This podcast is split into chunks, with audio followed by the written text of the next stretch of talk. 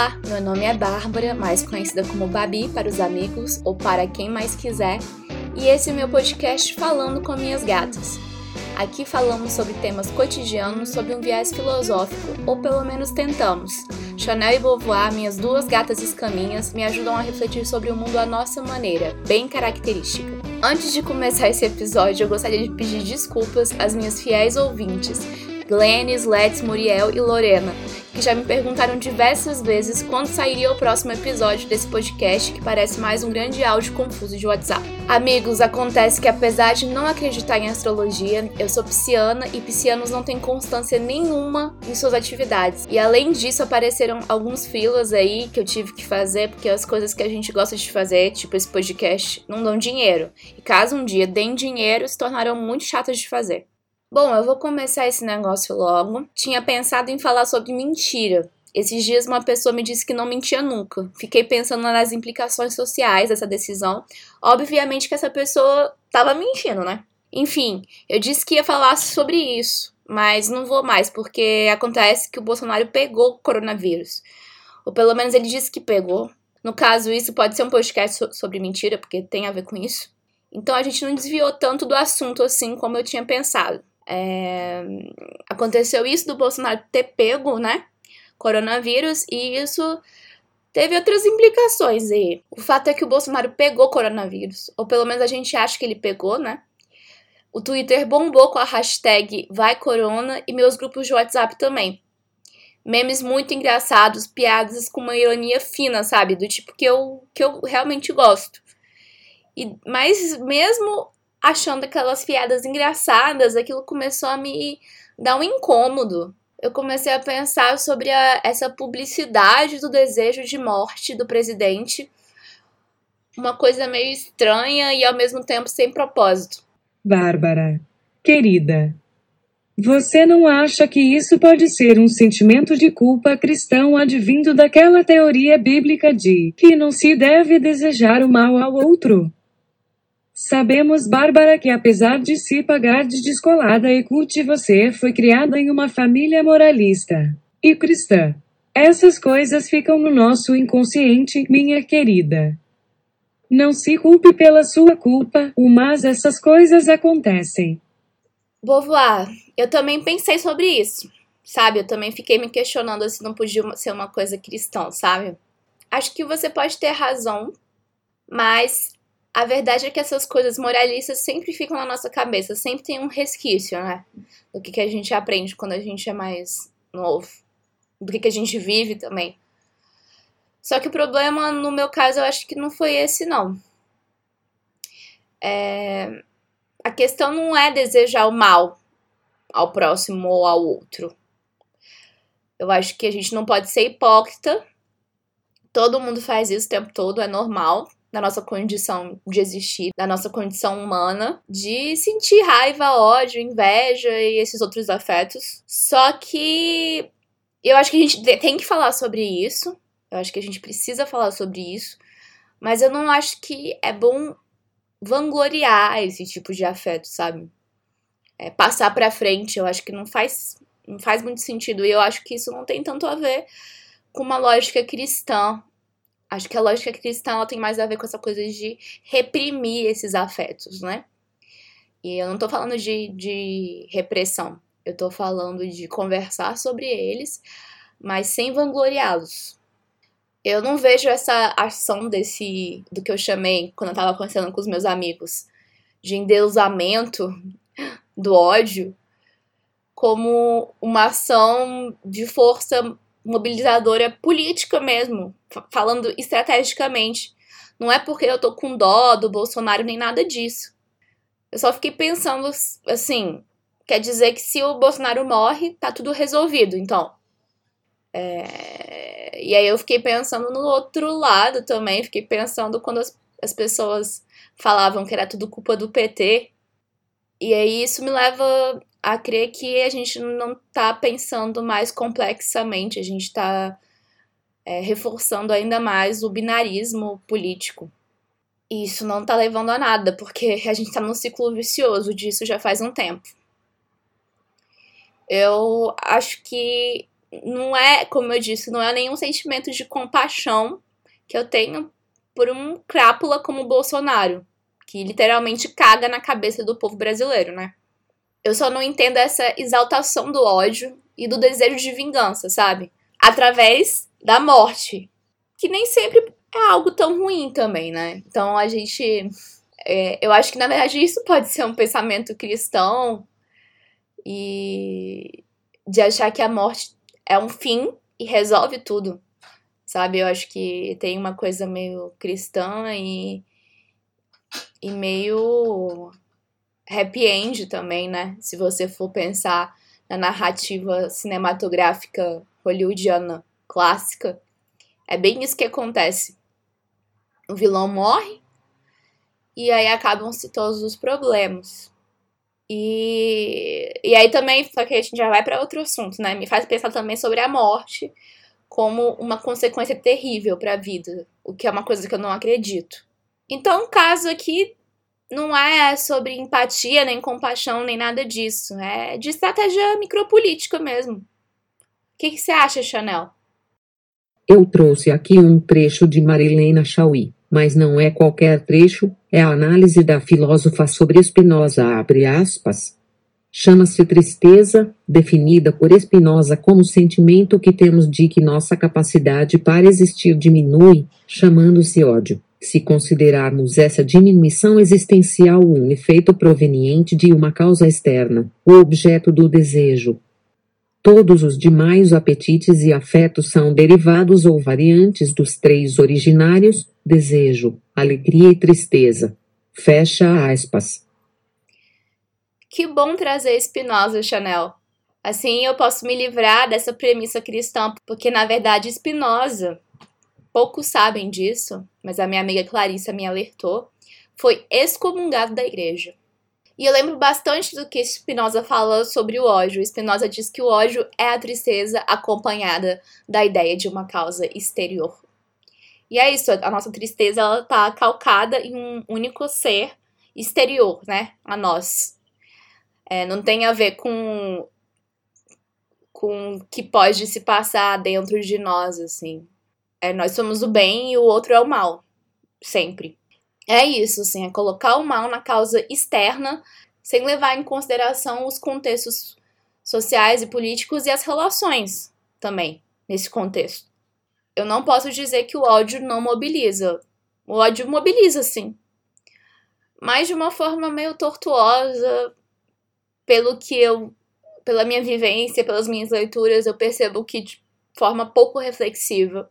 Com isso, eu não tô fazendo um julgamento total do afeto. De novo, naquele sentido de, ah, eu acho que a gente não deve ter ódio, devemos ser pessoas iluminadas, devemos ser Buda, ascetas, que nos livramos do, de todos os tipos de afeto, porque eu não acredito nisso. Mas acho que a gente tem que aprender e construir com eles.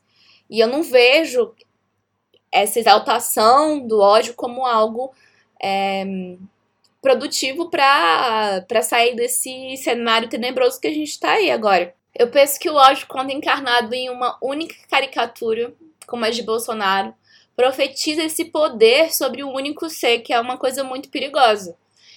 E ainda nos faz frustrados depois, porque com o fim desse ser não quer dizer que as coisas acabaram, que as coisas, entre aspas, ruins foram embora. Agora sim entendi, Bárbara. Pensei que você estava falando o nível mais superficial do desejo e perversão. Por isso achei moralista. Mas eu entendo que essa alegria triste que propaga a ideia do mal ao outro pode ser uma falácia ou abismo em nós mesmos e para a própria política, o mas que dá ódio dá. Com certeza, Beauvoir, concordo plenamente. Dá muito ódio, mas o que a gente pode fazer com isso? Meme sobre morte do presidente? Torcer para que ele morra? Criar ainda mais de violência simbólica e discursiva e passar isso para frente, né?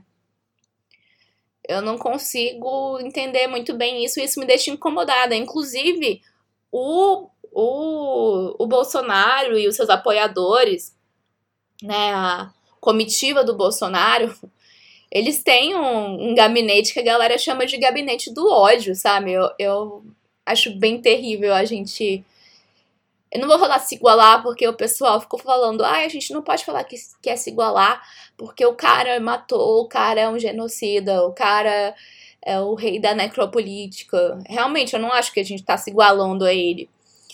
Mas eu acho que a gente tá sendo burro, sabe? A gente tá sendo burro e a gente tá alimentando e propagando esse afeto que não faz bem nem pra gente e não faz sentido nenhum em estratégia política também. Eu vou ter que citar Nietzsche. Abre aspas, a descarga de afeto é para o sofredor é a maior tentativa de alívio, de entorpecimento, seu involuntariamente ansiado narcótico para tormentos de qualquer espécie. Fecha aspas. É bem isso, Chanel. Já pegando carona na citação do Nietzsche, eu vejo nessa propagação do desejo de morte do Bolsonaro um ressentimento profundo, sem propósito, que faz a gente mais estagnado que pensar mas o pior de tudo é que grande parte das pessoas que estão mergulhadas nesse afeto é que elas têm certeza nessa salvação teleológica, como eu disse, que parece o final de um romance ou o final de um grande filme hollywoodiano. E esse pensamento é praticamente unânime, assim. E alguns amigos pensam assim, e as pessoas têm tantas certezas, eu fico me questionando, assim, sabe? Cara, como vocês têm tanta certeza das coisas, eu queria ter certezas assim. Claro que você não tem certezas. Você é um caos. Brincadeirinha bárbara. Risos, vamos encerrar este episódio porque eu já tô cansada desse papo de ódio. Engraçadinha você, hein, vovó? O ódio cansa mesmo. Antes de encerrar, eu queria agradecer a minha amiga Clarissa Motter por ter conversado comigo sobre esse assunto e me ajudado a pensar. É, outros amigos também que, que conversaram comigo e geraram esse incômodo porque sem esse incômodo eu não teria parado para pensar. Eu teria simplesmente propagado é, esse discurso. Para concluir, o desejo da morte de Bolsonaro tá aí. Como a gente deseja a morte de muita gente que a gente não gosta, ou mesmo do que, de quem a gente gosta, mas é, às vezes acontece. Mas eu acho que a propagação desse desejo não faz sentido nenhum. Nem pra gente, nem pro contexto político atual. Eu não tô cagando regra, eu só tô dando minha opinião aqui, afinal esse é meu podcast. E eu falo o que eu quiser, e é isso. Nossa, que democrática você, Bárbara. Já que o programa está se encerrando, deixo aqui minha dica especialmente para os ansiosos. O livro Depois a Louca Sou Eu, da Tati Bernardi. Lê um trecho aí, Bárbara. Um dos principais erros do ansioso é procurar veneno em seus parceiros amorosos. Aquela pessoa solar não tem nenhuma graça. Aquela pessoa equilibrada, solidificada, bonançosa, que realmente acredita em coisas a ponto de ficar bem porque acredita em coisas. Tipo, abre aspas, esse livro do Osho mudou a minha vida, fecha aspas. É chata. E sim, concordo com você, meio limitada. Mas pense bem, você é um trem fantasma descarrilado, cujo condutor está de ponta cabeça Claro que, se outro trem fantasma descarrilado com condutor de ponta-cabeça cruzar seu caminho, vai ser uma explosão louca de sabores densos e picantes. Você morrerá inúmeras vezes, mas será valido a pena. E a coisa toda vicia num grau que periga você levantar feito um João bobo, lá do trilho mesmo, ensanguentado e implorar mais. E depois mais um pouco. Eu descobri esse livro Muitas pessoas têm preconceito aí com a Tati Bernardi. Tem algumas coisas dela que eu gosto, outras eu não gosto tanto, mas eu amei esse livro porque eu me identifiquei muito. E eu descobri que tem um filme com a Débora Falabella que eu amo, que vai sair, um filme bem comercialzão. Eu vou colocar o trailer aqui, depois vocês podem ver no YouTube também. E então escutem aí o trailer. Para quem é ansioso, para quem tem crise de pânico, eu acho que vai se identificar bem tudo engarrafado, sempre fica engarrafado. Ah, eu quero ir pra casa. Me leva pra casa! Calma, nada! Essa sou eu numa crise de pânico.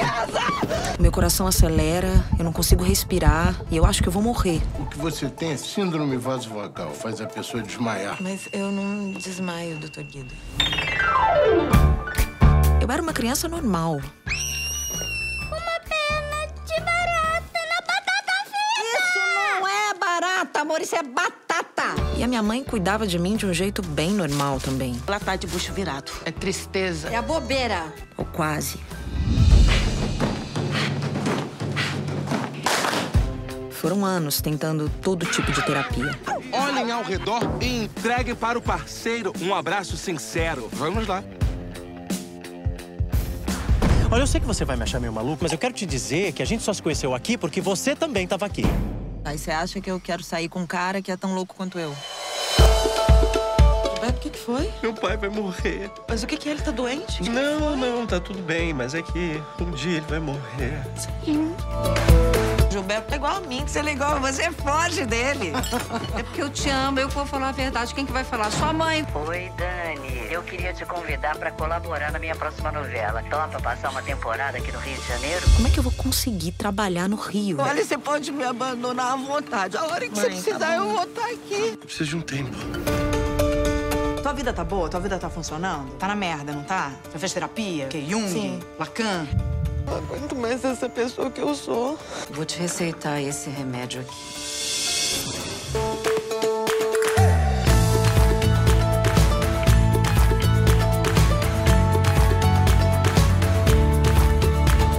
Senhoras e senhores, Dani Teixeira.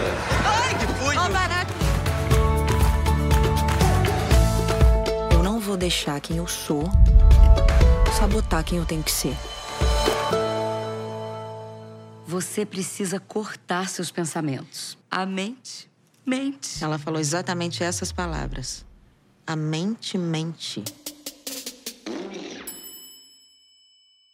Gente, é isso. Nesse episódio, usamos A Nervura do Real, volume 2, A Imanência e Liberdade em Spinoza, da Marilena Chauí, Ética, de Spinoza e Genealogia da Moral, do Nietzsche.